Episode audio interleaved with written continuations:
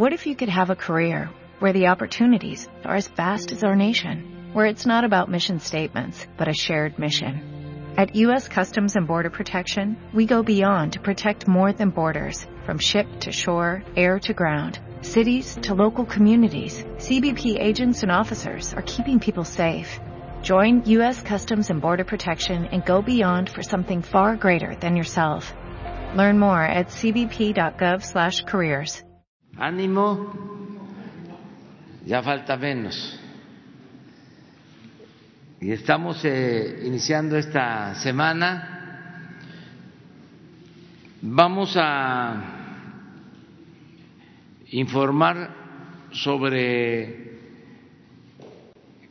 quién es quién en el cumplimiento de las medidas sanitarias.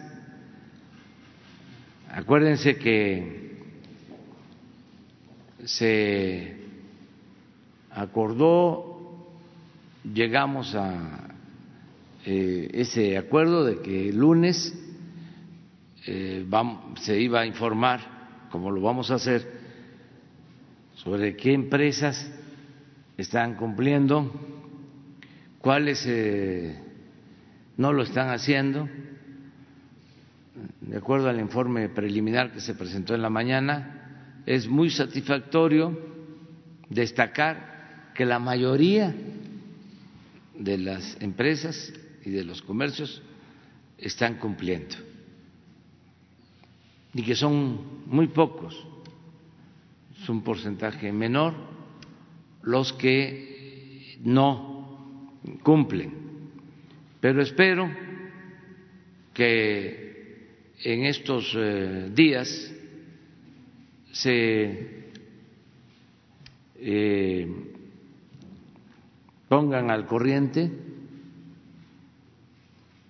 y que obedezcan las medidas que son por el bien de nuestro pueblo, por el bien de la nación y hasta por el bien de ellos mismos, porque si evitamos mayores eh, contagios, vamos a resolver eh, con menos tiempo la pandemia y vamos eh, bien. Entonces, si no nos relajamos en disciplina, Es decir, si cumplimos con las medidas, eh, vamos a tener buenos resultados y esto nos va a beneficiar a todos. Si nuestro país queda mal visto en el extranjero, porque toco madera, se nos agravara la situación sanitaria, entonces eso nos afecta. Nada más piense, por ejemplo, en el turismo.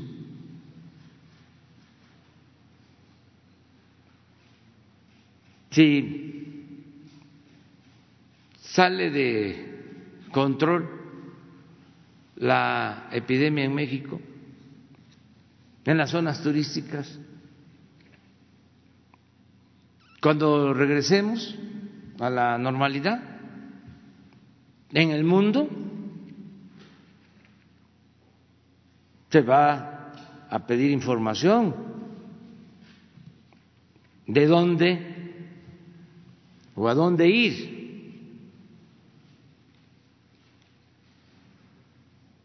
Entonces, eh, es un esfuerzo, pero no es en vano.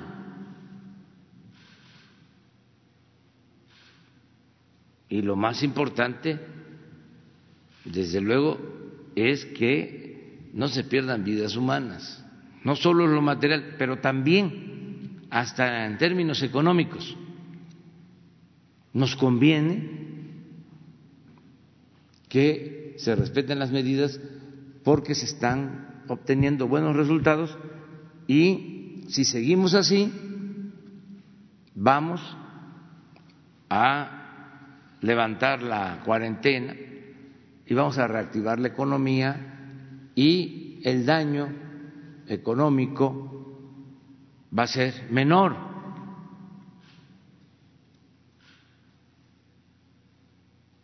Y con lo que estamos haciendo de garantizar el bienestar de la gente, pues eh, se va a lograr el renacimiento de nuestro país pronto. Va a ser una crisis transitoria, porque además ya nosotros no seguimos los parámetros, recomendaciones, recetas del neoliberalismo y por eso llevamos ventaja. Imagínense si no vamos a llevar ventaja que cuando había una crisis de esta, lo primero que se hacía era pedir dinero, pedir prestado, solicitar créditos para rescatar a los de arriba y se le daba la espalda a los de abajo, al pueblo. Ahora no, ahora es distinto y no se deja en el abandono tampoco a los de arriba, solo que se atiende a todos, se escucha a todos, se apoya a todos, pero se le da preferencia a la gente humilde a los más pobres. Porque todos, todos somos iguales. O debemos de, tener un trato igualitario. Y además, como siempre lo he dicho, la justicia es darle más al que tiene menos. No puede haber trato igual entre desiguales. Entonces, todo esto son ventajas. El que no haya corrupción. ¿Qué fue el Proa? No solo fue un rescate financiero a los de arriba, no solo fue convertir las deudas privadas de unos cuantos en deuda pública, que eso nunca jamás se va a repetir. Y aprovecho para decirle a algunos que están pensando en esos modelos que no vamos a ceder, aunque se enojen, te van a quedar esperando.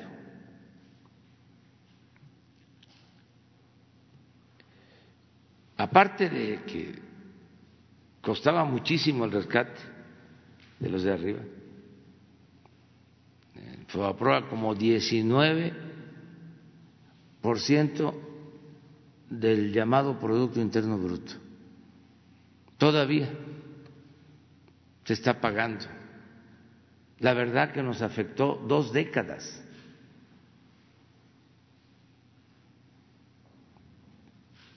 Entonces, además de eso, la corrupción, porque no solo fue el rescate, sino los abusos que se cometieron. Rescataron, por ejemplo, la autopista México-Acapulco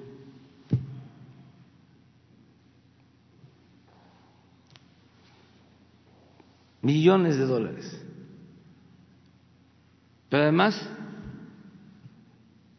los avalúos que hicieron, los modificaron, los alteraron para pagar más. También miles de millones de pesos. Todo con cargo al erario. Solo por poner un ejemplo. Eso está documentado lo que les estoy expresando. Entonces, no. Ahora que el Banco de México ha decidido destinar unos fondos para apoyar a la pequeña, a la mediana empresa, hay que tener también mucho cuidado que en efecto sea la pequeña y la mediana empresa. No vaya a ser para rescatar empresas que desde antes del coronavirus ya tenían problemas financieros. Mucho cuidado, porque el Banco de México es autónomo y debemos de respetar sus decisiones. Pero sus reservas no son del Banco de México, ni siquiera son del gobierno, son de la nación. Y así, todos los créditos eh, hay que cuidarlos porque si no se cargan a la hacienda pública. Ahora sí que se tienen que pagar con presupuesto público, que es dinero del pueblo. Y habría que debatir primero sobre a quién rescatar en el caso de que se usara eh, dinero del presupuesto o se contrataran créditos. ¿A quién rescatar?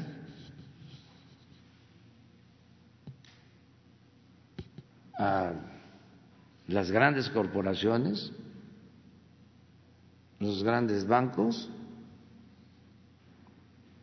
o rescatar al pueblo. Es interesante el debate sobre esto.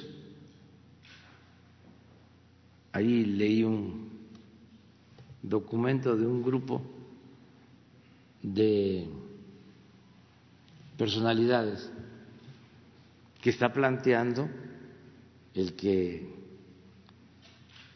se regrese a las fórmulas anteriores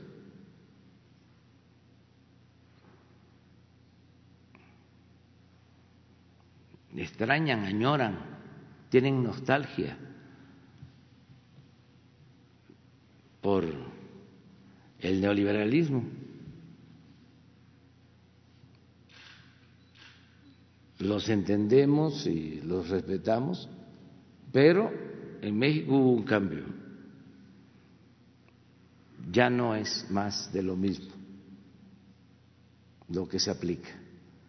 Entonces, aclarar eso y em, se van a dar a conocer eh, los resultados de la supervisión que se hizo sobre empresas, em, comercios, con mucha objetividad, con mucho rigor,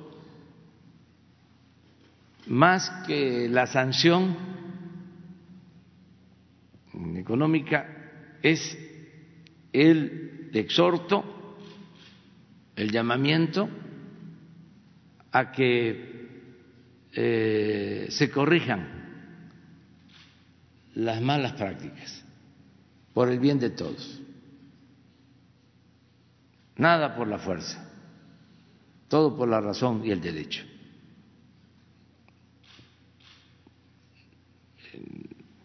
Y no hay interés de perjudicar a nadie. Es nuestra obligación de representar a todo nuestro pueblo. Entonces, por eso eh, Luisa María va a informar sobre esta investigación y luego, como siempre, eh, Francisco Ricardo Sheffield, eh, procurador del consumidor, va a informar sobre quién es quién en los precios de las gasolinas y al final informamos, como siempre, sobre el avance en la construcción del aeropuerto de Santa Lucía y en la construcción de la refinería. Entonces vamos con Luisa María. Muchas gracias, presidente. En efecto, se han venido realizando una serie de inspecciones también en colaboración con Profeco, la Secretaría del Trabajo en materia de seguridad y salud en el trabajo y hoy vamos a informar en esta dinámica del quién es quién en el cumplimiento de las medidas sanitarias. Adelante. Aquí, podemos, aquí mostramos que el 87% de las empresas, de los negocios a los cuales hemos acudido, cumplen con la normatividad y el, y el 13% no cumple. Aquí lo vamos a ver desglosado este comportamiento ha ido variando, también debemos decirlo. Cada vez vemos más cantidad de empresas que cumplen decididamente. El 50% cuando llegamos ya estaban cerrados. Hay un 20% que se ha venido cada vez más disminuyendo, que no estaban cerrados, pero cuando se les exhorta, eh, acceden y cierran 17% que se trata de alguna empresa con alguna de las actividades determinadas como esenciales por la Secretaría de Salud y aquí está este 13% que se encuentra abierto, que cuando llega la autoridad se le exhorta para que cierre y aún así decide no hacerlo. Adelante. Estas son algunas de las industrias en las cuales se concentran estas empresas que, eh, no, han, em, que no han cerrado. En la industria automotriz, el 28%, industria textil, 17%, comercio de productos no esenciales, 15%, otros como industria de calzado, tabacalera, incluso tabacalera, construcción 11%, industria maderera 8% y luego nos vamos a porcentajes más pequeños del 4 al 3% en diferente fabricación de productos de plástico no esenciales, metálicos, celulosa y papel, metalúrgica, etcétera. Adelante. Aquí lo podemos ver distribuido en el territorio nacional por entidad federativa. Eh, tenemos, sobre todo en el caso de Jalisco, Estado de México, Ciudad de México y también en el norte, Baja California, Sonora, algunas zonas donde no se eh, ha cumplido, pero lo más relevante aquí es destacar que el 23% de las empresas que se negaron a cerrar se encuentran en los municipios más afectados por la pandemia. Adelante. Tenemos algunos ejemplos de empresas que, han cumplido, que hemos em, revisado y que cuando llegamos ya están las puertas cerradas y aquí vamos a destacar algunas. Está Dentix México, tenemos Juguetron como otra de las, de las empresas que se encuentran totalmente cerradas. Adelante, Flexi. Esto en el sector industrial y comercial. Adelante. Tenemos SEBMX, ¿no? que es una empresa con 2.895 trabajadores en Tlaxcala. Está Ternium con 7.324 trabajadores. Ellos, al tener una, eh, digamos, una actividad esencial, lo que han logrado hacer es reducir al máximo la plantilla con la cual están operando y con todas las medidas eh, sanitarias. Adelante. Tenemos también el caso de General Motors, que también ha venido cumpliendo. Faurecia, con 700 trabajadores y el caso de General Motors 1.500 trabajadores se encuentran laborando únicamente con 40 en, actividades ahora, digamos, este, para el apoyo médico. Adelante. Tenemos el caso también de Volkswagen como automotriz, eh, que también se encuentra haciendo esfuerzos eh, en la fabricación eh, de, ventiladores, pero ha, digamos, ha detenido toda su, su actividad normal. Está el caso de Fiat también como un, un ejemplo en el cual cumple. Y también vamos a ver algunas que no cumplen y que insisten en no cumplir. Está el caso de Andrea, eh, eh, que se dedica a la fabricación de calzado con más de 100 trabajadores. Está el caso de Carnival en, Pachuca, Hidalgo. Se encargan eh, de la industria textil. Adelante. También tenemos el caso de Coppel, que también ha sido exhortada e insiste eh, digamos, en, el no cumplimiento y el caso de Bolim, eh, que se dedica a la fabricación de equipos eléctricos y electrónicos para vehículos automotores, una actividad que no es esencial. La idea de estas visitas, como aquí el presidente lo ha dicho, es eh, hacer un llamado, un exhorto a cerrar, a cuidar a las y los trabajadores, a cuidar a las comunidades y que puedan, pues digamos, eh, cumplir con lo que ha sido publicado en el diario oficial de la Federación y que ha quedado bastante claro en estos últimos eh, días. Vamos a seguir con estas visitas, igualmente para tener, pues, ejemplos destacados de cumplimiento y también aquellas empresas eh, que no han tomado las medidas adecuadas. Gracias, presidente.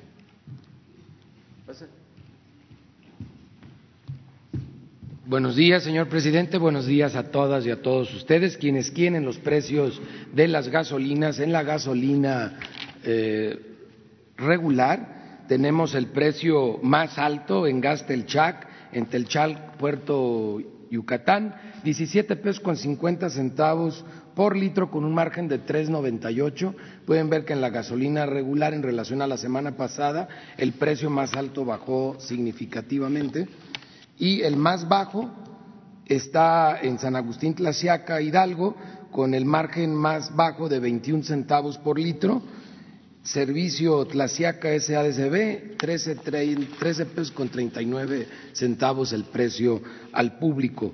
Y en la gasolina premium, ahí todavía hay algunos pasados de rosca que siguen dando, dando caro. Lo bueno es que son muy, muy pocos y hemos ido abordándolos. Esperemos que todos caigan en conciencia. Lo van a ver en los promedios al final de la presentación. Autoservicio transversal de Hermosillo, Sonora, con un precio al público de 20 pesos 99 centavos y un margen nada más de 5 pesos eh, con cuatro centavos por litro. Mientras, en contraste, la premium más económica, con el menor margen, lo encontramos en Veracruz, Veracruz, en combustible por Tesgil, 13 pesos con 21 centavos el litro al público, un margen de 46 centavos. En el diésel, Grupo Petrolero Ashley, en Ostotiparquillo, Jalisco, 21 pesos 45 centavos por litro, 4 pesos 22 centavos de margen, mientras que Digasol en Zapotlán de Juárez Hidalgo, con un precio al público de 16.90 por litro y un margen de 69 centavos, son la opción más baja con el margen más bajo. Si lo vemos por marcas, como lo habíamos mencionado eh, la semana pasada, y no hay una gran diferencia en los promedios por marca entre quien da más caro y quien da más barato. Sin embargo, de todos modos se puede hacer una diferenciación y los más caros siguen siendo Chevron, Arco y Redco. Petroseven subió al cuarto lugar de los más, de los más caros, Oxogas bajó, cosa que se agradece, mientras que los más baratos siguen siendo Móvil, Repsol, Total y la más económica en promedio en todo el país es el grupo G500. Y vemos los precios. Los precios, otra vez hubo una baja en promedio en esta semana para colocar el promedio nacional del diésel en 18.98, el de la gasolina premium en 16 pesos 51 centavos y el de la regular en 15 pesos 34 centavos. Así a través de la app de litro por litro pueden ustedes valorar en esos precios quienes están cercanos o por abajo de ese promedio y se vuelven como para nosotros como consumidores la mejor opción para ir a cargar combustible. Seguimos con las verificaciones en todo el país. Ustedes recordarán que la semana pasada señalamos algunos que no se dejaron colocar sellos, otros que no se dejaron verificar. Sin embargo, en esta semana, con el apoyo de la Guardia Nacional, en un operativo conjunto con la CRE y la ASEA, eh, atendimos eh, primeramente 184 denuncias presentadas en esta semana a través de la app, a través de 171 verificaciones o visitas. Solo una en esta semana no se, no se dejó eh, verificar y movilizamos 28 bombas. La que en esta semana no se dejó eh, verificar fue Tlax 3 en Tlaxcala, Tlaxcala, para que lo tomen en cuenta los consumidores de Tlaxcala en Avenida Ocotlán número uno. Y eso ya viene señalado en la app y como verificativos especiales que mencionaba hace un momento, estuvimos ASEA, CRE, la Guardia Nacional, que agradecemos enormemente su apoyo, y la Profeco, y estuvimos en Tulancingo de Bravo Hidalgo, colocamos allí los sellos para inmovilizar dos bombas. Estuvimos en León, Guanajuato, se pusieron bravos mis paisanos, eh, es en servicio Las Ilamas, en León, Guanajuato, pero ahí tuvimos que pedirle en ese momento que nos acompañaran eh, representantes de la Fiscalía General de la, de la República, entonces ese operativo ya con presencia de la Fiscalía, finalmente pudimos colocar, colocar los, los sellos. Igual hicimos en operativos en Nayarit, San Luis Potosí, Jalisco, Michoacán, Oaxaca, el Estado de México, Puebla, Veracruz y Yucatán eh, con Guardia Nacional también en Nayarit y Zacatecas, donde inmovilizamos instrumentos en Cuauhtémoc, en Cuauhtémoc, Zacatecas, eh, una semana muy intensa de trabajo. En Tlaxcala, no esta que mencioné, esta la vamos a abordar con la Guardia Nacional en esta semana, pero en Tlaxcala, Óscar Cervantes López es el dueño de la gasolinera, donde inmovilizamos dos instrumentos que no había permitido él que se colocaran los, los sellos.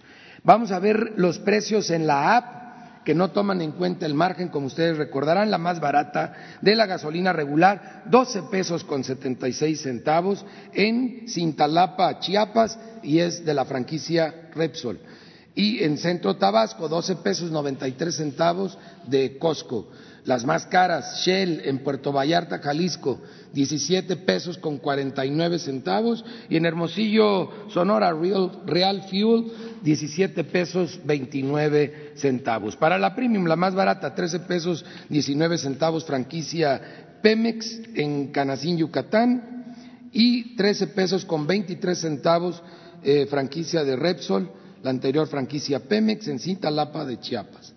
Más cara, 21.99 Smart Gas en Los Mochis, Sinaloa y 20.69 BP en Querétaro, Querétaro. Para el diésel, el más económico, franquicia Pemex, 16 pesos con 30 centavos en Veracruz, Veracruz, y franquicia Pemex con 16 pesos 45 centavos en Amozoc, Puebla. Mientras las más caras, Móvil, Monclova, Coahuila, 20 pesos 94 centavos precio al público y 20.89 también Móvil, pero en Chautla, Puebla. Como ven, móvil está muy bien en regular, está muy bien en la premium, pero no así en el diésel en donde lo expenden y seguimos monitoreando más aún en esta contingencia sanitaria los servicios precisamente sanitarios de todas las estaciones de servicio, donde además tanto en gaseras como en gasolineras estamos constatando que usan guantes, que usan cubrebocas, que le están dando protección a sus trabajadores y a sus clientes y agradezco mucho la colaboración que hicimos en equipo con la Secretaría del Trabajo eh, en esta semana muy intensa. Muchas gracias. Bueno, antes de pasar a el, aeropuerto. hacer un llamado a todas las empresas, a los eh, comercios para cumplir con las eh, recomendaciones sanitarias.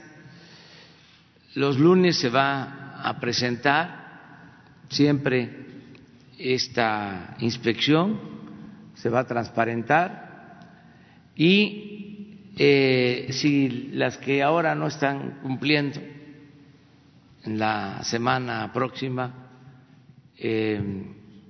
ya eh, se apegan a las medidas de protección a los ciudadanos, a la gente frente a esta epidemia o pandemia, pues se les va a reconocer. Eh, es de sabios cambiar de opinión, el tener capacidad para rectificar no regodearnos ¿no? en el error,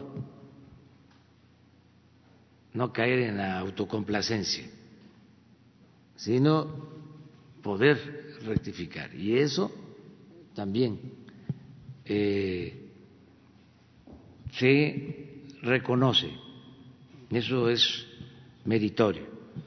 Ojalá y para el lunes ya no tengamos el 13% que se tiene ahora de incumplimiento, que se reduzca lo más que se pueda. Yo tengo confianza que esto va a suceder. No son medidas coercitivas. Una de las características de nuestro gobierno es el que no se usa la fuerza, lo coercitivo, mucho menos la fuerza bruta, no se reprime, no hay eh, toques de queda, no hay prohibiciones, es más que nada convencer, persuadir. Y ese es el ejemplo que está dando México en el mundo. El pueblo de México, de su nivel de conciencia, de responsabilidad. Y sí eh, se advierte en el mundo, porque estamos en un mundo globalizado Entonces, estamos interrelacionados por las comunicaciones y se sabe todo. Y lo que se sabe de México en el extranjero es de que estamos domando la pandemia. Y lo estamos haciendo fundamentalmente por la participación consciente de nuestro pueblo. Por eso así tenemos que seguir adelante. Vamos ahora sí a lo del aeropuerto. La Secretaría de la Defensa Nacional informa los avances en la construcción del Aeropuerto Internacional Felipe Ángeles al 27 de abril de 2020. El proceso de materialización de todos los frentes del nuevo aeropuerto es realizado de manera simultánea en la base aérea militar número 1 se efectúan trabajos de habilitado de refuerzos de concreto y acero de refuerzo, pruebas de compactación y de grado de humedad, relleno y excavación de terraplén para la losa de cimentación en el hangar del Escuadrón Aéreo 302. La vialidad y barda perimetral. Se realizan actividades de excavación en caja, relleno con material de préstamo, acarreo y compactación de material, colocación y habilitado de acero, colado de concreto y montaje de dovelas. En las redes hidráulicas y sanitarias generales se realiza el armado de acero de refuerzo en dos tanques de almacenamiento de agua potable y la construcción de tres plantas de tratamiento de aguas residuales. Se realiza en el estacionamiento y terminal intermodal de transporte terrestre el habilitado de acero para armado de cimentación, colado de plantillas, excavación y acarreo de material. En la torre de control y servicios, extinción de incendios y edificios administrativos se continúa el habilitado de acero para estructura de muros. Inició la colocación de ductería y preparaciones para las redes eléctricas y colado de losas de cimentación en SEI, principal y secundario. A la fecha se han generado 19.285 empleos civiles. Faltan 693 días de construcción. Gobierno de México.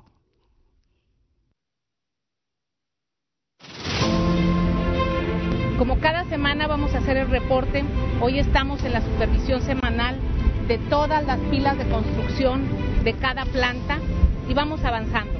Va el reporte esta semana, 24 de abril.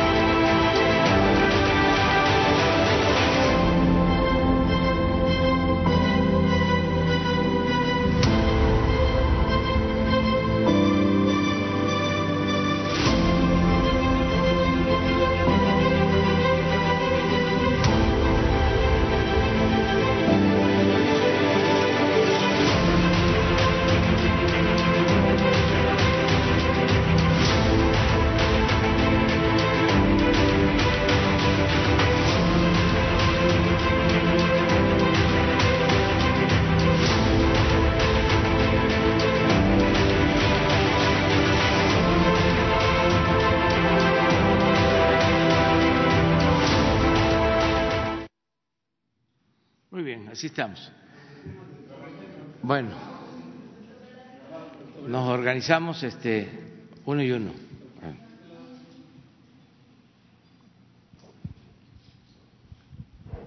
Hola, presidente. Hola, hola, hola. Buenos días, presidente. Gaspar Vela, de la Octava. Preguntarle a la Secretaria del Trabajo si en algún momento se van a imponer sanciones a empresas que reincidan en este incumplimiento de, las normas sanitarias y también por otra parte preguntarle a algunos especialistas, algunos abogados han advertido que es inconstitucional este decreto publicado la semana pasada por el presidente López Obrador. ¿Cuál es la postura de la Secretaría del Trabajo en ese sentido? Y si ha recibido algunos eh, reclamos o algunas quejas por parte eh, de funcionarios de este decreto, secretaria.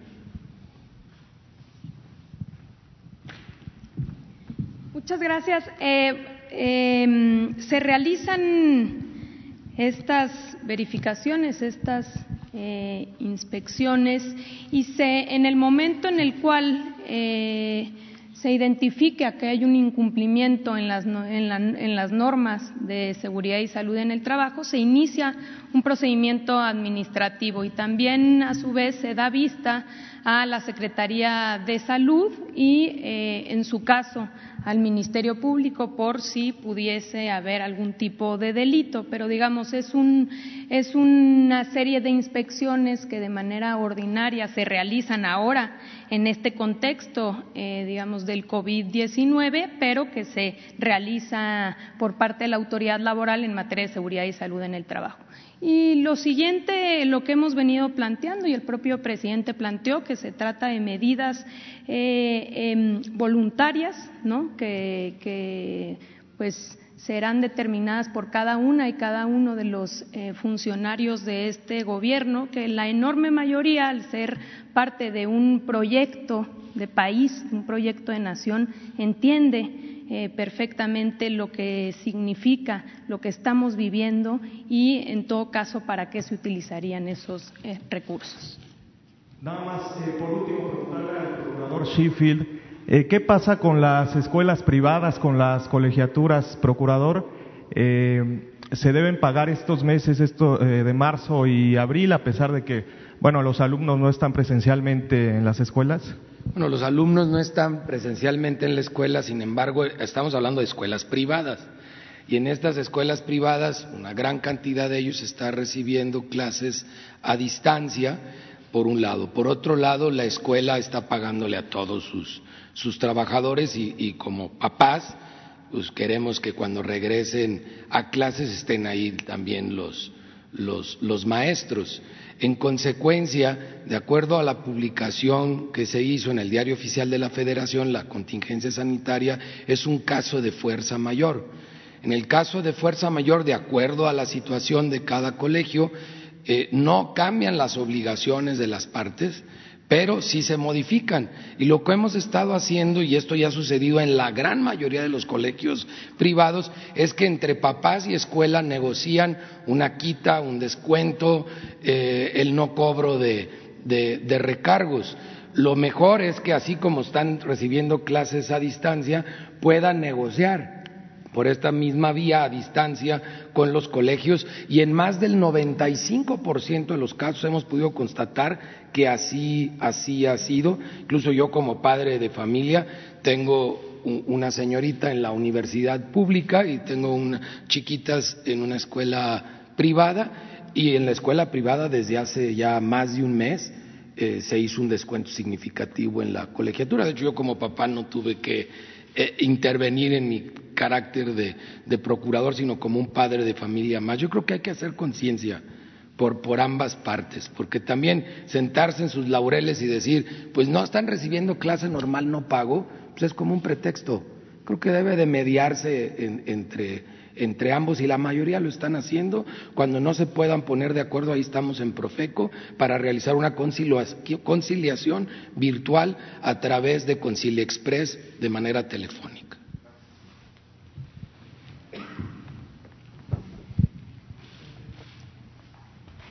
luego dos compañeras. Gracias. Buenos días, presidente. Esteban Durán, del Grupo México Publica Diario y Jalisco Publica Diario. Eh, ¿Cómo se va a enfrentar esta crisis que se avecina, que se avecina para eh, después de, este, eh, de esta pandemia, de esta contingencia? Los 25 mil pesos que se están dando de créditos para los, los negocios familiares, si bien van a funcionar, pero hay para los micros y medianos empresarios que dicen que no podrán sostener pues una planta de 20 trabajadores porque tienen que aparte de las nóminas que tienen que pagarles, hay que pagar renta, hay que pagar los impuestos, hay que pagar una serie de, cosas. Entonces, que ellos necesitan de inmediato créditos eh, de millones de pesos para poder sostener esta situación y al mismo tiempo que ellos puedan también ayudar al gobierno federal para pagar todo esto, sostener los empleos, e incluso también poder tener, abrir más fuentes de empleo. Esa es la preocupación de los empresarios, presidente, de que ellos ven que se avecina una fuerte crisis de esta, tras esta pandemia, esta contingencia, contingencia y ven cómo, o preguntan cómo se van a poderles apoyar el gobierno federal. Es muy necesaria para ellos, pues, esta respuesta.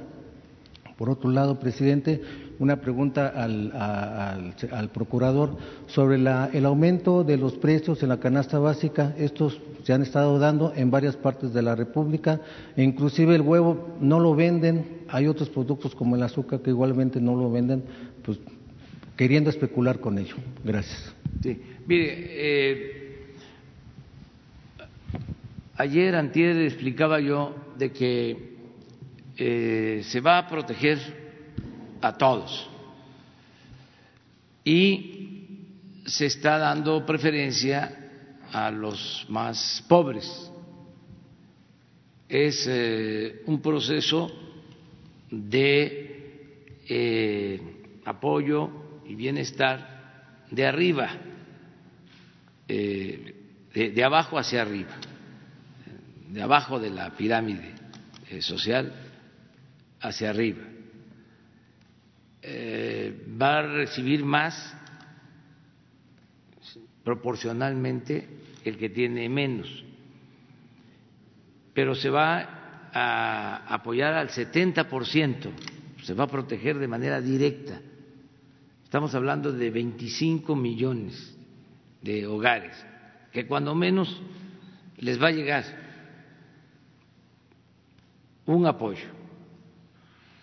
Van a haber domicilios en donde pueden llegar tres, cuatro apoyos pero mínimo al 25%, al, a 25 millones de hogares, que es el 70% de todas las familias, van a tener un apoyo. El 30 restante, que ya estamos hablando no de la clase media media y desde luego no de la clase media baja, esa está incluida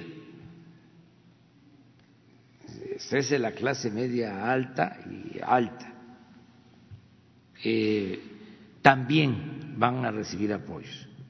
¿Cuáles son estos apoyos? Bueno, primero, el poder vivir en un Estado de Derecho con libertades, el que haya paz, haya tranquilidad, el que no haya corrupción. Si ellos se dedican a hacer negocios, que no haya influyentismo, que haya piso parejo, que puedan participar en la contratación de obras sin que tengan que dar sobornos. Eso es muy importante. El que se cuente con un gobierno eh, austero, que no le cuesta mucho a la sociedad no es un gobierno faraónico, ofensivo, en donde los funcionarios usaban helicópteros para ir a jugar golf o tenían aviones extravagantes. Entonces, todo eso es ayuda. Todo eso se traduce en que hay un cambio, un verdadero Estado de Derecho, porque antes lo que había era un Estado de chueco. La gente quiere eh, vivir eh, con legalidad, donde no hay abusos, donde no hay prepotencia, donde no hay privilegios. Eso todos y el atender también primero a los pobres significa paz social, significa gobernabilidad, significa que podamos caminar por las calles sin que nos roben, que no nos secuestren. No puede haber cosa peor que un secuestro, el privar por la fuerza de la libertad a una persona, lo que se sufre. Entonces, eso que se padece es el fruto podrido de un modelo neoliberal que se caracterizó por la desigualdad, por darles todo a unos cuantos, a una minoría, y abandonar al pueblo. ¿Qué otra cosa eh, recibe eh, el 30% de la población? Bueno, no hay aumento de impuestos, ni hay impuestos nuevos. ¿Qué hicieron en el sexenio pasado y en el antepasado? ¿Qué no aumentaron el IVA? ¿Qué no aumentaron el impuesto sobre la renta?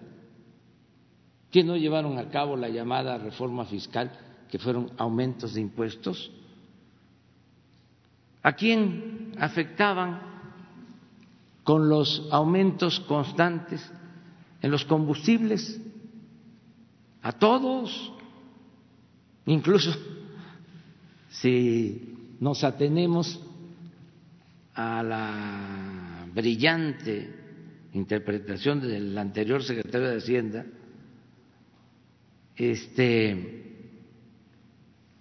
podríamos eh, decir que a los de arriba eran los más afectados con los ah, gasolinazos, porque el anterior secretario de Hacienda llegó a decir que los gasolinazos no afectaban a los pobres porque no tenían carros.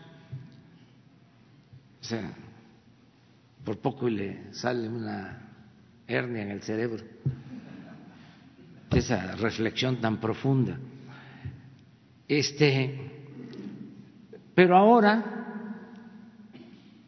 eh, resulta que no hay aumentos en los precios de las gasolinas, ni en la luz, ni en el gas. ¿En qué otra cosa se apoyan los eh, de clase media alta hacia arriba? El gobierno está llevando a cabo eh, un programa de obras públicas importantísimo. Hablábamos ahora del aeropuerto. Sí, es el ejército el que está construyendo, pero el cemento es de Cemex. El fierro, las varillas son de la industria del acero de Monterrey. En la refinería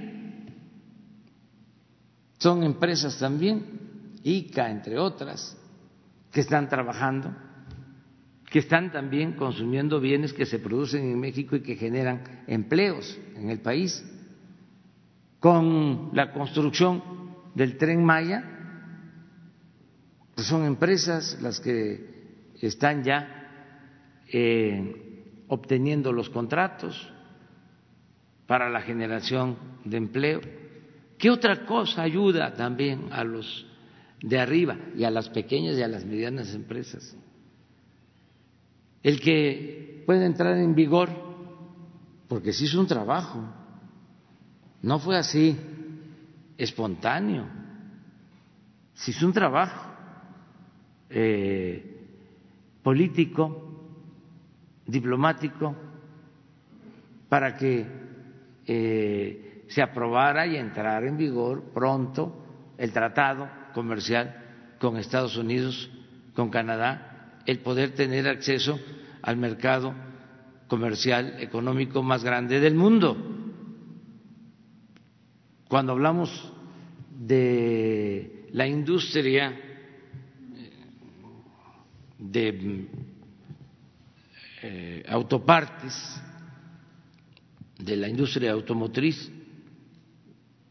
Eh, en México se generan un millón de empleos en todo el proceso, toda la cadena de la industria automotriz. Y eso se va a reactivar pronto. Y son empresas eh, eh, matrices, pero hay muchísimas empresas alrededor de esas empresas grandes que se benefician, empresas medianas, empresas eh, pequeñas, así con la maquila en general y con otras actividades productivas. Entonces, sí estamos apoyando. Lo que pasa es de que ya no vamos, repito, a estar rescatando a empresas eh, quebradas lo que ha sucedido, porque cuando fue a prueba, ni modo que hayan beneficiado a las pequeñas, a las medianas, beneficiaron a las grandes, muy grandes. Entonces, que eh, tenga confianza la gente, vamos a salir, es un eh, modelo nuevo, porque lo que estamos eh, diseñando es dispersar muchos fondos, inyectar mucho dinero para fortalecer la economía popular, familiar y fortalecer la capacidad de compra, fortalecer el consumo si la gente tiene eh, dinero, va a comprar y esto eh, va a ayudar a la reactivación económica, porque se benefician las pequeñas empresas, los pequeños comercios, eh, toda la industria en general. Lo peor que puede pasar es que la gente no tenga para comprar nada, que no haya consumo. Si existe demanda, va a haber oferta. Esto significa que va a haber eh, producción. Entonces, de esta manera y con la llegada de inversión extranjera, la creación de empleos, con el tratado, estamos eh,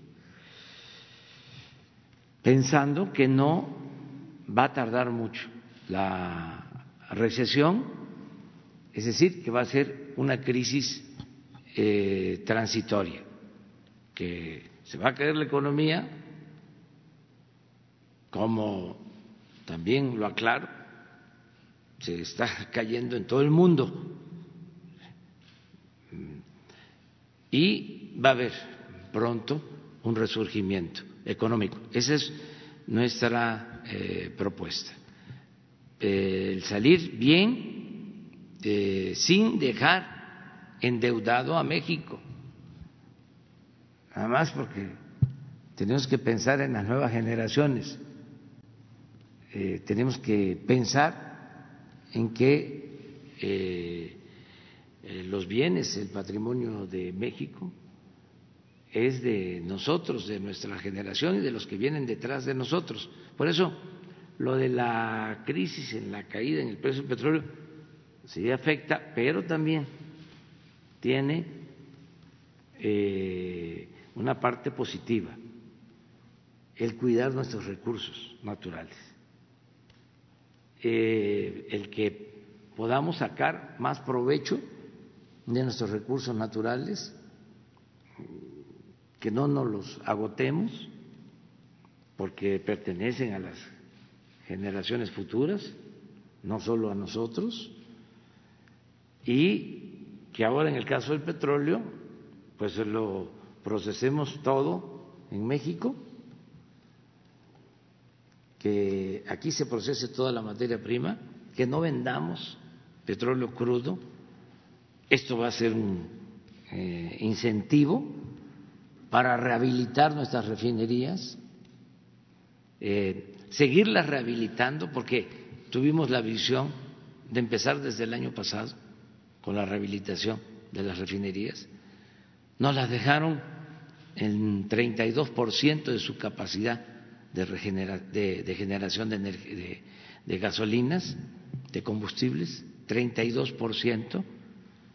Ya ahora ya las tenemos casi al 50%, y tenemos más capacidad. ¿Saben cuál es la capacidad total de las seis refinerías? Si no las hubiesen dejado caer como este, lo hicieron, tienen capacidad para procesar hasta un millón quinientos mil barriles. ¿Y cuánto necesitamos procesar para no comprar la gasolina en el extranjero?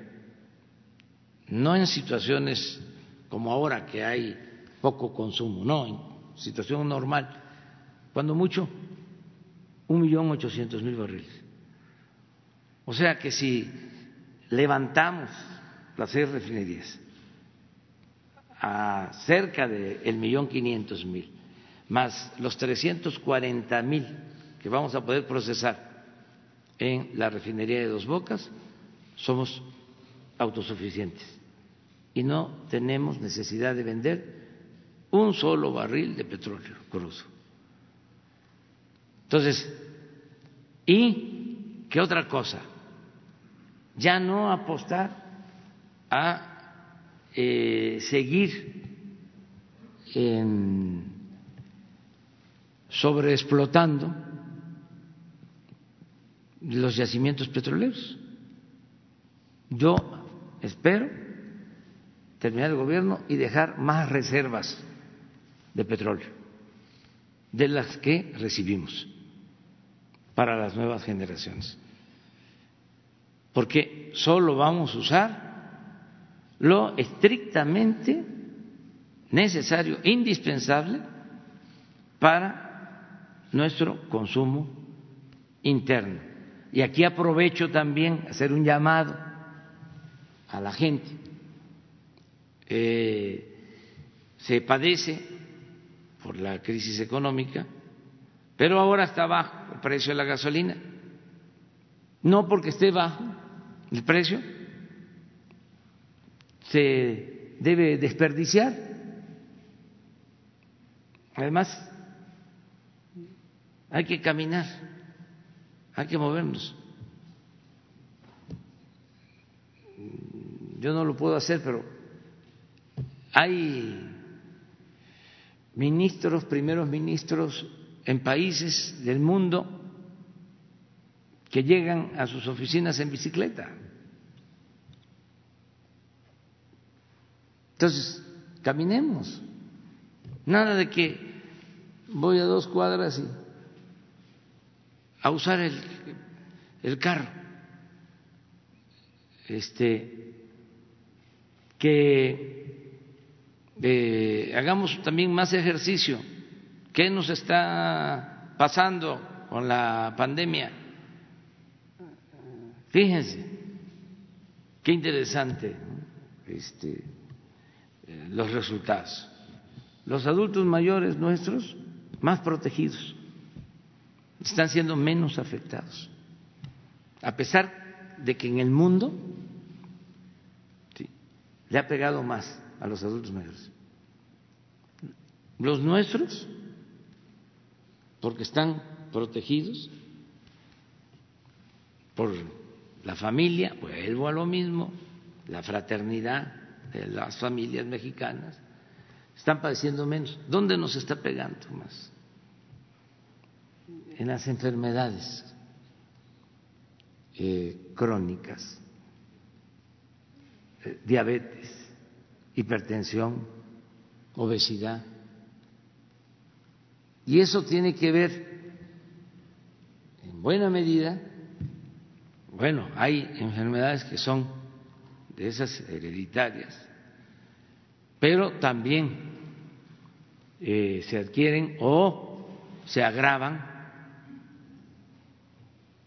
por la mala alimentación, que ya dijimos que vamos a hacer una campaña. Ricardo va a, este, a buscar ahí en los archivos de la Procuraduría, porque antes existía el Instituto Nacional del Consumidor, el INCO, 5688722. Este, entonces, el quién es quién en los precios, pero ahí también había una eh, dirección de investigación sobre el contenido de los alimentos, sí, y la campaña de propaganda de, difusión. Yo me acuerdo, hay que buscar, a ver si encuentras, que porque hablaba yo del pozol, entonces ah, el pozol no se consume en todas partes, pero es lo mismo con las frutas.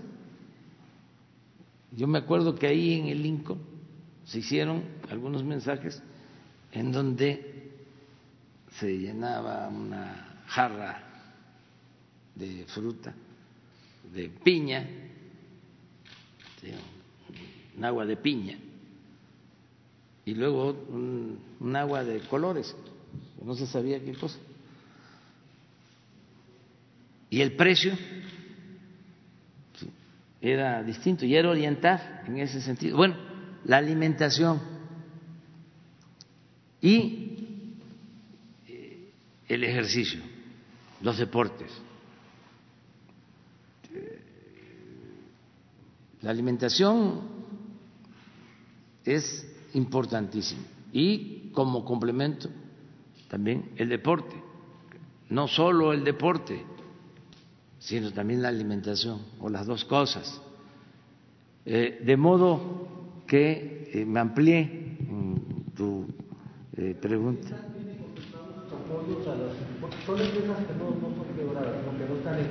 Todos.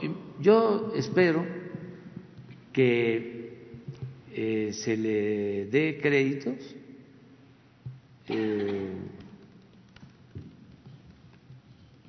a cerca de tres millones de familias, tanto de pequeña empresa, por ejemplo, las de que están en el Seguro Social, que tienen cinco, que tienen diez trabajadores, incluso las que tienen más también, se está ofreciendo ese crédito.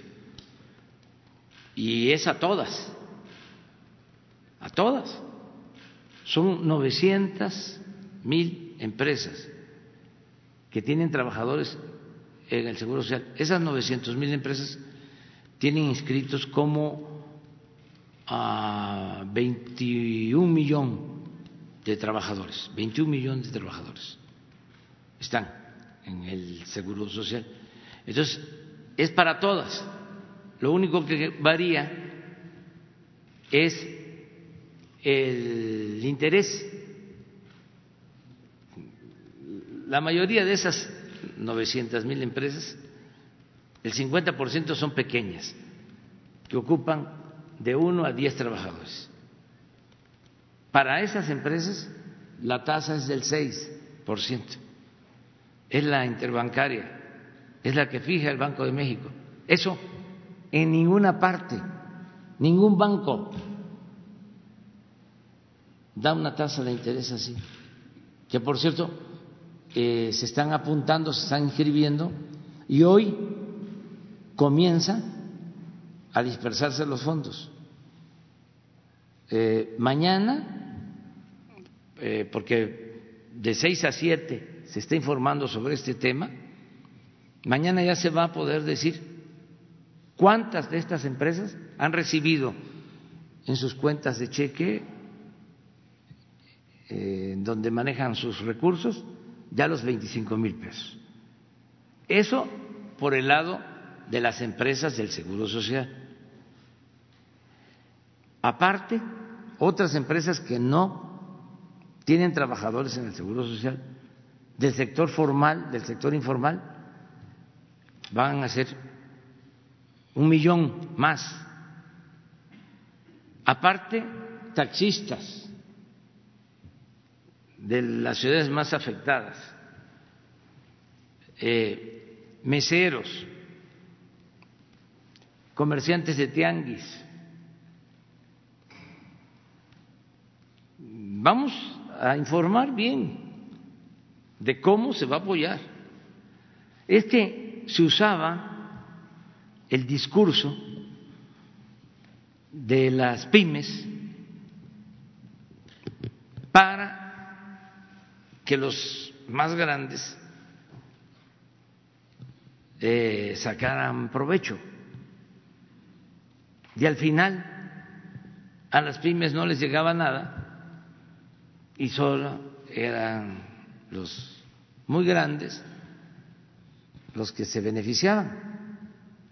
Entonces hay que tener cuidado con ese tipo de apoyos del Banco de México. Lo estoy planteando porque seguramente los del Banco de México están escuchando o les van a comentar de que vamos a estar vigilando. Nada, imagínense, de que empiecen a rescatar a empresas quebradas y que suceda lo que pasó, bancos quebrados, banqueros ricos.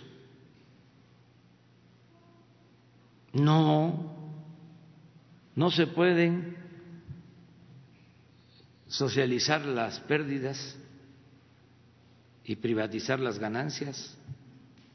Entonces, ¿usted no está de acuerdo con el anuncio que se hizo ayer de rescate a más de 300 mil empresas? Dependiendo si no le cuesta al pueblo. O sea, si no este, es a cargo del presupuesto, adelante, porque si es a cargo del presupuesto, no lo acepto. porque tenemos que rescatar pues a los que necesitan comer ¿eh? sí. Si no es con el aval del gobierno no hay problema. Bienvenido. Además entiendo que es el eh, del BIT adelante con las empresas. Nada más que no le cueste a la nación, porque nosotros no podemos avalar eso.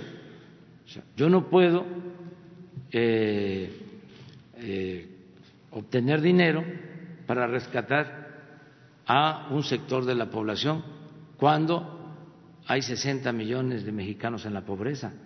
¿Quién los va a rescatar a ellos? Eso es inmoral, eh, es inhumano. Eso era lo que hacían en el periodo neoliberal. Y yo no me opongo, siempre y cuando no sea a costillas del erario. Sí está claro, ¿verdad? Porque no es eh, convertir deudas privadas en deuda pública. Eso ya se terminó.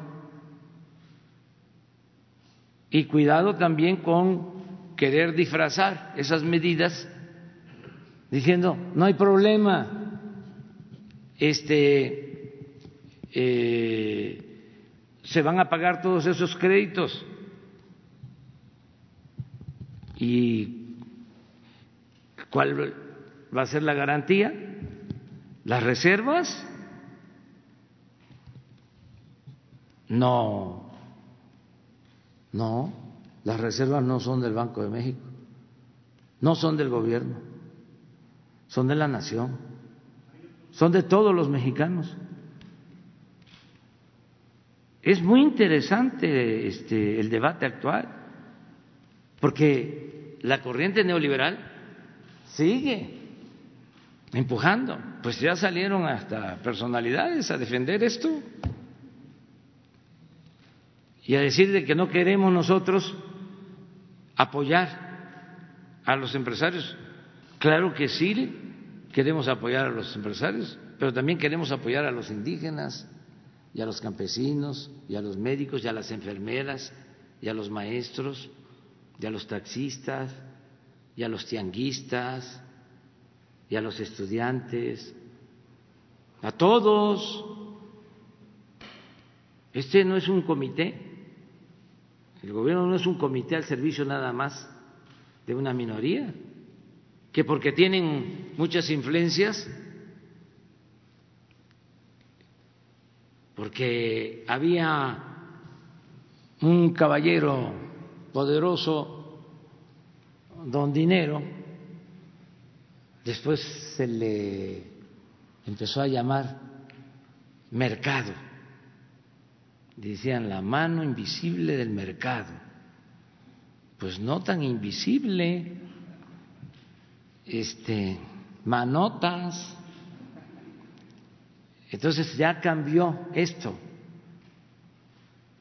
Y nos va a ir bien a todos, solo que con un modelo distinto.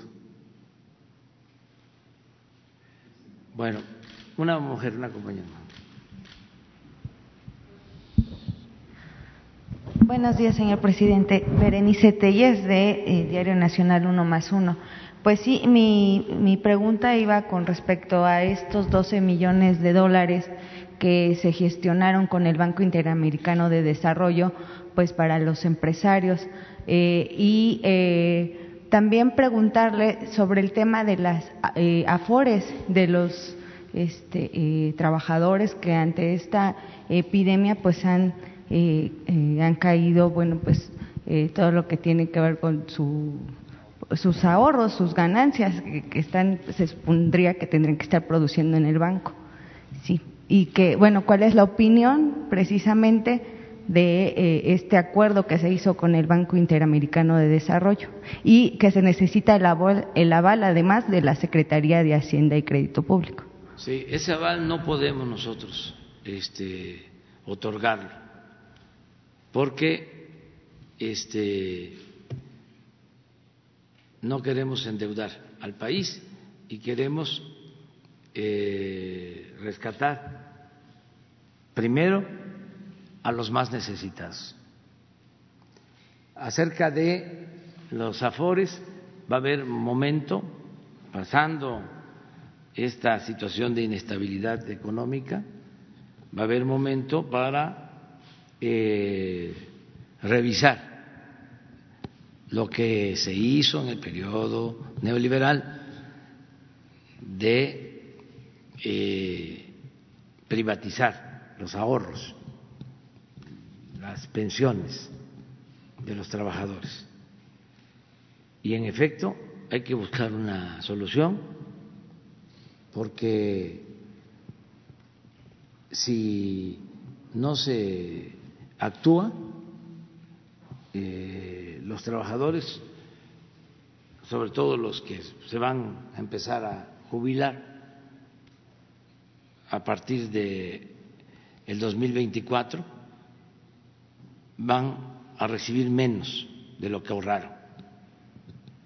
Eso es un tema eh, preocupante. Por ejemplo, eso requiere de un rescate.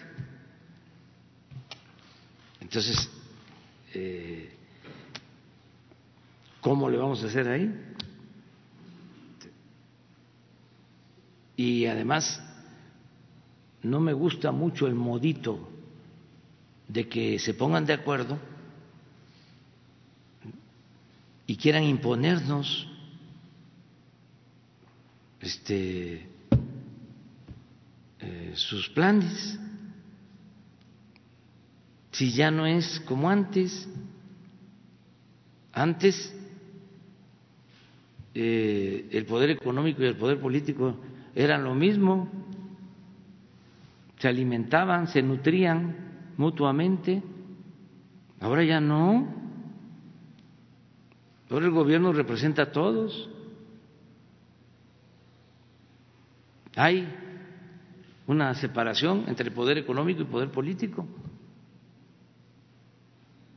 Entonces, ¿cómo este, que se hace un acuerdo y que ahora Hacienda lo avale? ¿Y que nosotros estamos aquí de floreros? ¿De adorno?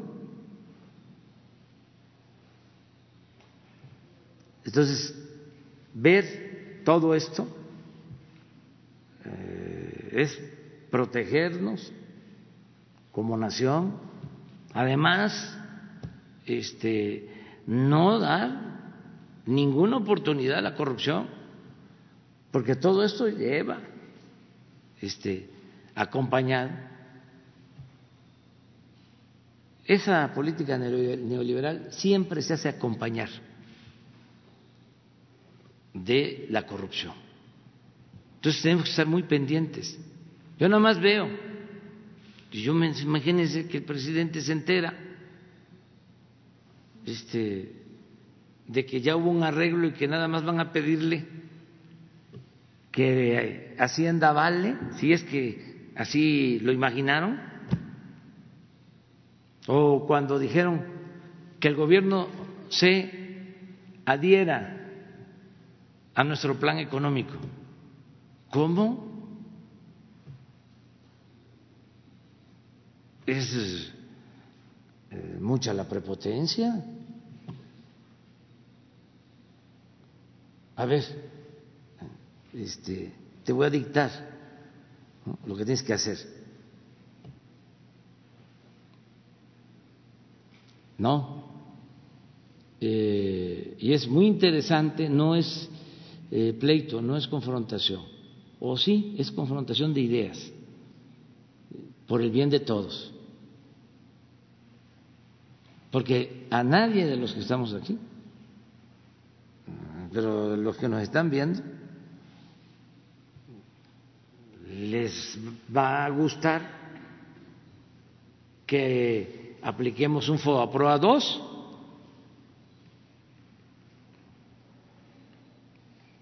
a ver si la gente quiere que el gobierno se endeude para rescatar a eh, un grupo. Claro que tienen eh, argumentos, desde luego, nosotros también, que hay que mantener la planta productiva, nosotros queremos mantener la planta productiva, pero no así.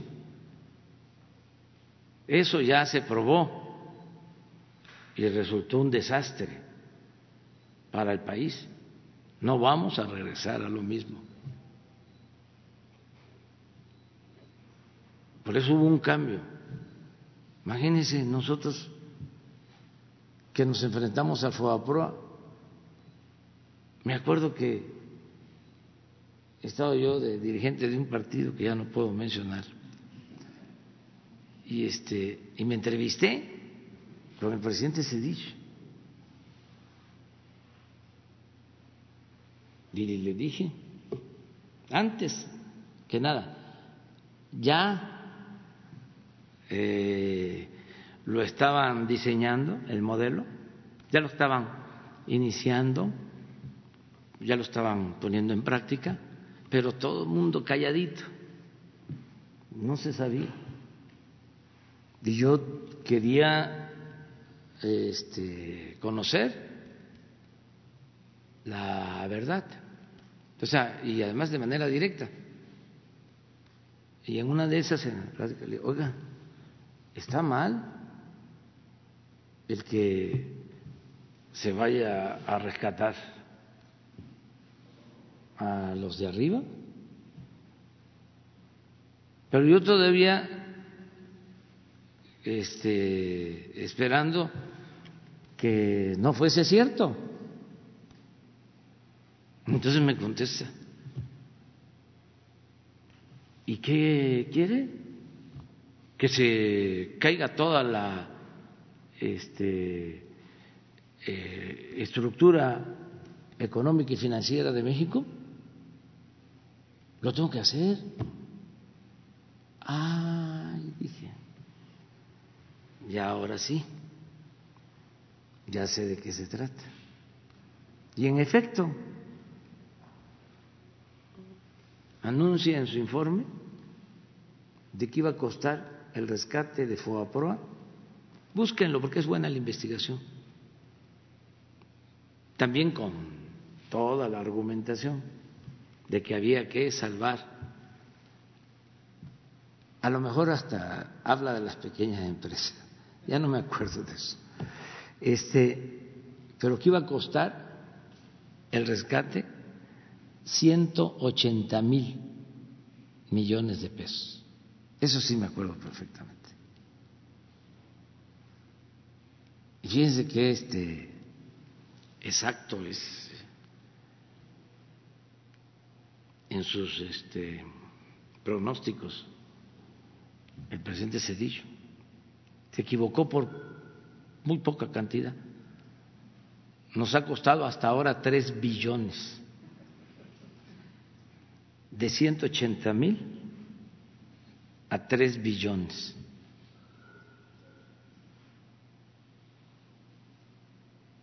Entonces, ya eh, eh, cuando pase esto, que va a pasar, vamos a ver lo de los afores, es un compromiso que tengo, de que no porque a mí ya no nos va afectar, o sea, ya no voy a estar en el gobierno, lo voy a dejar eso. Tenemos que buscar una salida más adelante, porque esto precisamente lo inició Cedillo, esto de los afores. Entonces va a empezar a afectar eh, a partir de, sí, 2024 hacia adelante. ¿Cuándo se aprobó? Un poco antes, porque ya hay algunos en el, es la ley del 97 y a partir de ahí se hacen las cuentas individuales. Es la ley del 1997 y a partir de ahí ya son las cuentas individuales. Entonces, eh, hay que ver el tiempo de jubilación a partir de ahí. Esa es la respuesta. Incluso hay eh, bancos que les están otorgando, les permiten a los trabajadores sacar dinero de su aforo. Entonces, esto les aumenta el tiempo que tienen que trabajar y eh, pues el dinero que está produciendo. Sí, pero eso lo tiene que ver cada trabajador y lo tiene que analizar y ver eh, su situación futura también. O sea, sí hay un problema de origen, sí fue una reforma estructural, pero para perjudicar a los trabajadores. Entonces, sí revisar eso. Otra compañera.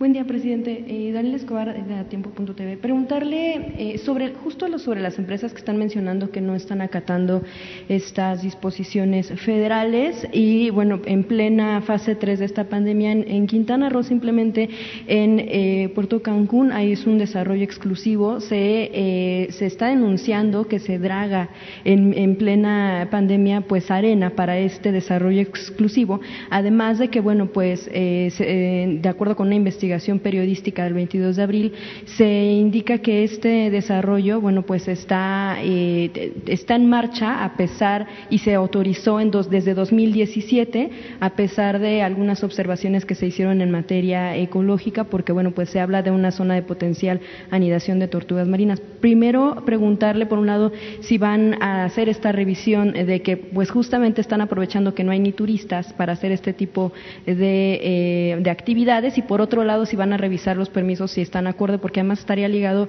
eh, con un expresidente priista. Bueno, este.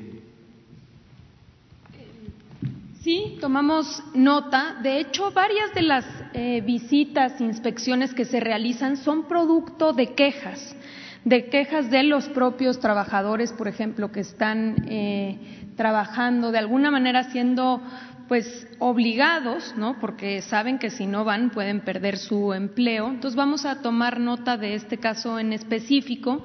Otras más eh, de las visitas se hacen de manera ordinaria, pero lo cierto es que eh, sí hemos visto que estas empresas, muchas de ellas incluso están, este, pues como lo decíamos aquí, en municipios donde hay altos contagios, entonces es eh, bastante, digamos, pues por eso merece tanto la pena la responsabilidad del cumplimiento y hemos estado eh, insistiendo. Entonces vamos a tomar nota de este asunto y también eh, que se sepa eso, que a través de las propias quejas estamos recibiendo información, incluso las propias empresas muchas veces cuando se trata eh, de alguna industria donde son competencia, pues cierra una y dice, oye, ¿qué pasa con, con mi competencia que no está cerrando? Entonces hemos venido avanzando porque la gente se protege y los trabajadores protegen también, eh, se protegen entre ellos. Y por la cuestión del lado de Semarnat también preguntarle si van a hacer esta revisión. Le vamos a, a pedir a Jesús que tome nota para pedirle a, al doctor Víctor Manuel Toledo que se haga este pues un reporte de cómo está la situación de esta empresa. Sí, sobre todo, bueno, por quien dio el, permiso en aquel entonces, bueno, pues fue Alfonso Flores Ramírez de Semarnat. Eh, y bueno, por otro lado, eh, quien había autorizado esta, eh, pues este proyecto en 2017 fue Alfonso Flores Ramírez de Semarnat. Preguntar solamente si se va a revisar el caso, si está acorde a los a los impactos ambientales, sobre todo en ese sentido. Por otro lado, presidente, en, en torno al TEMEC, en México sí analizó los tiempos porque sabemos que va en Estados Unidos ya se declara que a partir del primero de julio va a entrar en vigor. Preguntarle si, y hay que tomar en cuenta, bueno, pues que Estados Unidos lleva algunos días, eh, desafortunadamente, de ventaja de cuando llegó allá el, pues los altos niveles de contagio por COVID-19. Si esto no afectaría eh, por parte de, ser un polo industrial que pueda generar brotes de, eh, de este tipo de contagios por reactivar en el norte estas industrias, sobre todo la automotriz. O sea, si bien sabemos que sí hay una urgencia por abrir por la cuestión económica, también el impacto que tendría en los trabajadores, pues que no vaya a generar un problema de salud. Sí, se está cuidando. Eh, estamos en comunicación con el gobierno de Estados Unidos eh, porque sí son cadenas eh, productivas y ellos no podrían abrir sus plantas si no se abre en México, en eh, algunas eh, plantas que producen insumos, que partes, se produce en México hasta partes que se utilizan para la industria bélica de Estados Unidos, aparte de lo automotriz. O sea, hay una integración. Entonces, eh, se está ah, trabajando de manera conjunta. Este, ellos todavía no pueden abrir, tienen dificultad desgraciadamente están padeciendo de la pandemia y de nuevo expresamos pues este nuestra solidaridad y nuestras condolencias porque han perdido la vida muchos estadounidenses, mexicanos también, que viven, trabajan en Estados Unidos. Entonces, eh, eso, tanto ellos como nosotros, lo estamos valorando, lo estamos este, tomando en consideración. Y eh, se va a buscar el mejor momento. Eh, es cosa de conseguir los equilibrios entre lo sanitario y lo económico. Y si se puede, este, cuando prevalece eh, el interés general, cuando prevalece la recomendación de los eh, médicos, de los científicos, también cuando prevalece eh, el sentido común acerca de que se necesita la reactivación de la economía, eh, es buscar el justo medio de las dos este, posturas y eso es lo que estamos haciendo. Si bien entra en vigor el primero de, eh, de, agosto, de julio, eh, preguntarle, ¿se correría el riesgo de que se modificara esa fecha o de que a pesar de que entre en vigor se comience la reactivación económica mucho más tiempo. Nosotros estamos eh, analizando todos los días el comportamiento de la pandemia en México y en el mundo, todos los días. Eh, tenemos nuestras proyecciones y vamos viendo cómo se va comportando.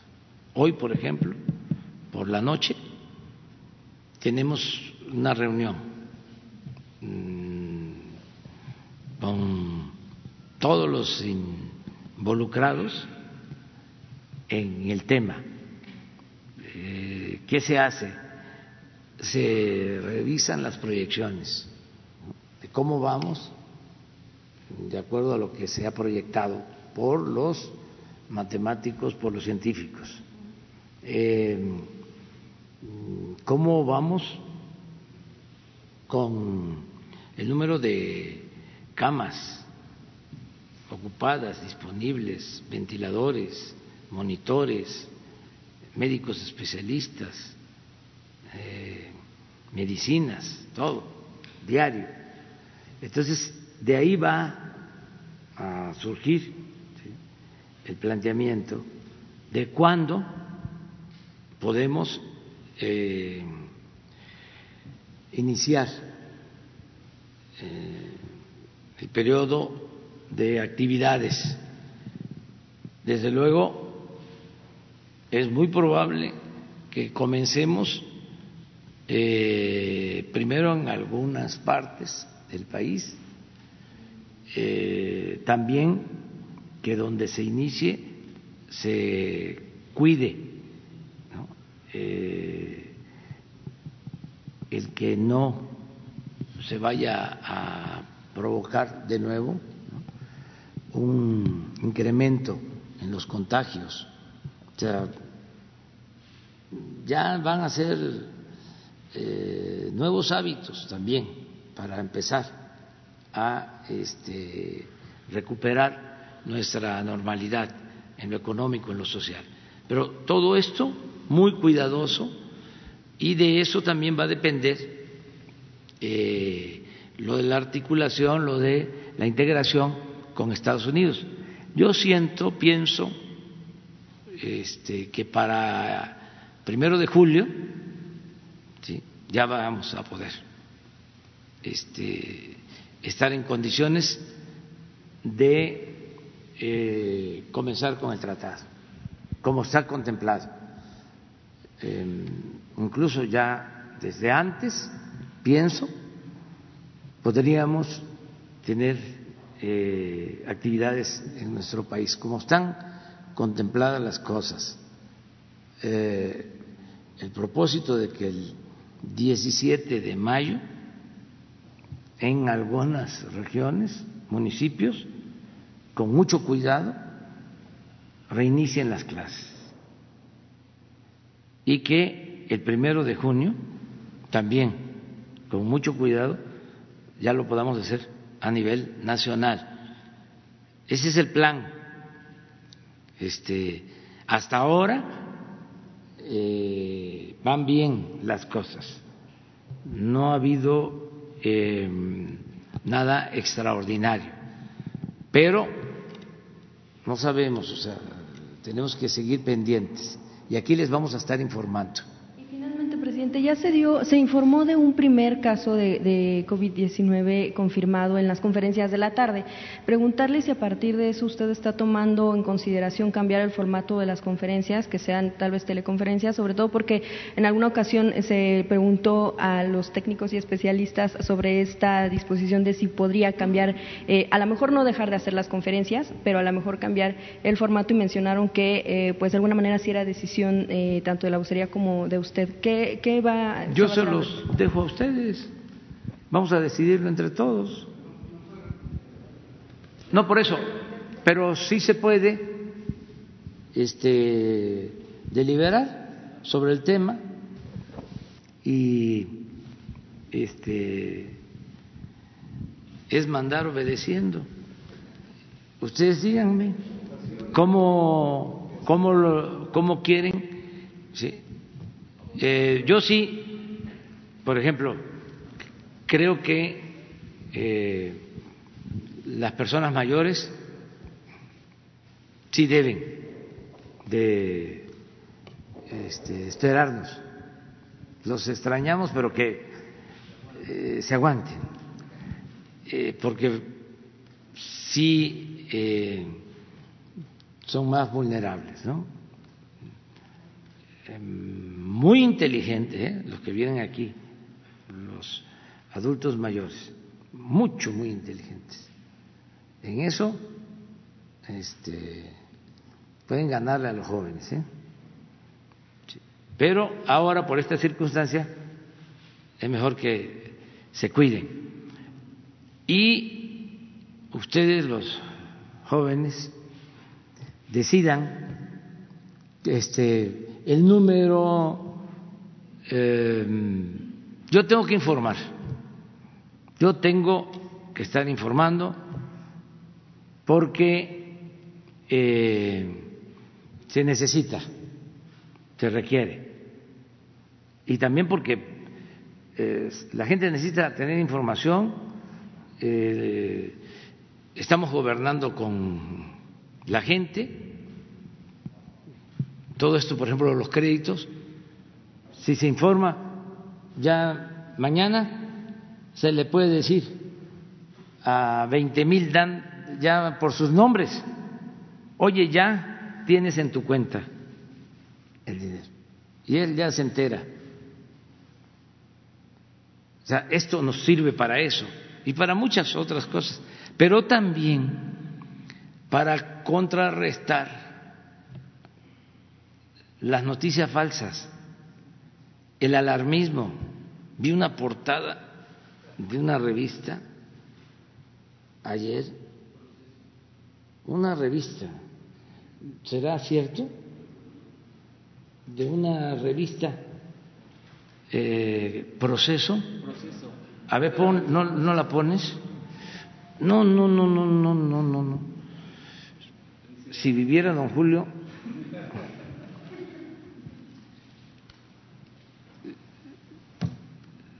se volvería a morir.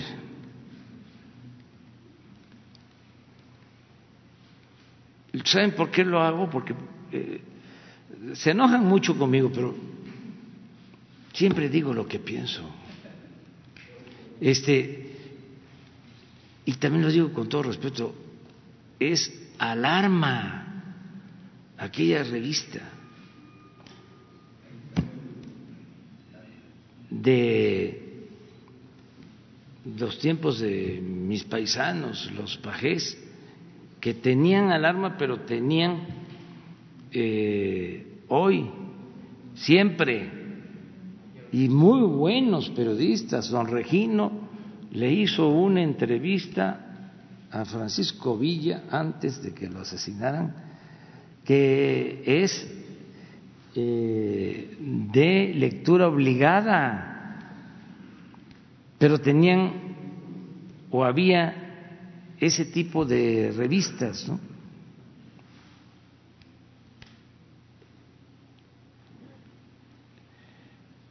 Lo siento mucho, pero lo tengo que decir.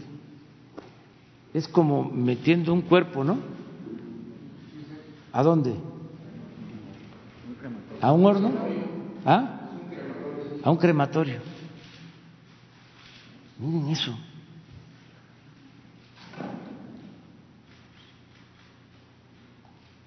Y me van a decir que es censura. No.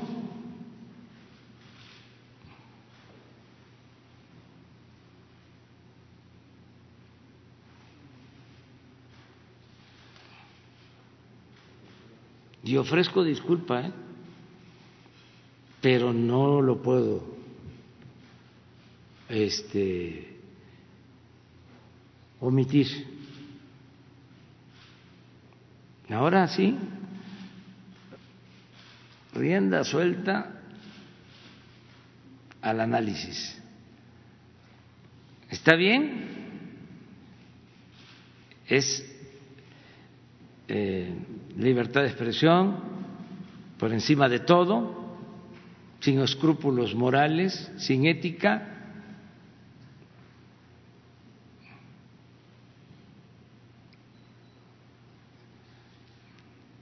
Y yo no censuro nada, nada, nada, nada. Prohibido, prohibido. Pero sí hay que debatir todo esto. Es lo mismo de los que no cumplen con las reglas eh, sanitarias. No es nada más el que se les multe. Eso hasta este, se ríen. Les produce cosquilla. No, este, que aquí se diga, es mejor. Eh, entonces ya, ya, porque ya está muy, está fuertísimo. Nos vemos mañana. Adiós, adiós. Nos vemos mañana. What if you could have a career where the opportunities are as vast as our nation, where it's not about mission statements, but a shared mission? At U.S. Customs and Border Protection, we go beyond to protect more than borders, from ship to shore, air to ground, cities to local communities. CBP agents and officers are keeping people safe. Join U.S. Customs and Border Protection and go beyond for something far greater than yourself. Learn more at cbp.gov/careers.